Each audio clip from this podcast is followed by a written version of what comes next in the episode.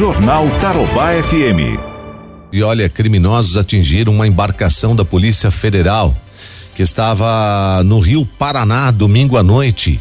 E um militar do Exército Brasileiro, que passou inclusive por Cascavel, continua desaparecido. Isso aconteceu em Guaíra.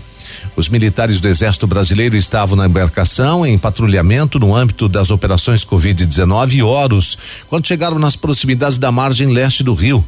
E aí eh, o, o barco a embarcação clandestina carregada com contrabando bateu contra eles em alta velocidade.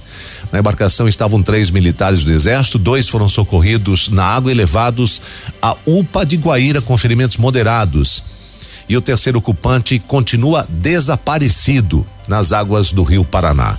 Embarcação clandestina carregada com produtos do Paraguai conseguiu fugir, mas as equipes estão à procura dos criminosos envolvidos ainda. 15 quinta Companhia de Infantaria Mecanizada atua com 12 embarcações, entre elas duas Guardian 25 do Exército Brasileiro, além de embarcações da Marinha do Brasil, Polícia Federal, Batalhão da Polícia de Fronteira, Corpo de Bombeiros, entre outros órgãos de segurança pública na busca e salvamento desse militar que continua desaparecido. Corpo de Bombeiros de Guaíra também auxilia na procura pelo militar que ainda não foi encontrado. O inquérito policial foi aberto para apurar o ocorrido domingo à noite nas águas do Paranazão, em Guaíra. Jornal Tarobá FM.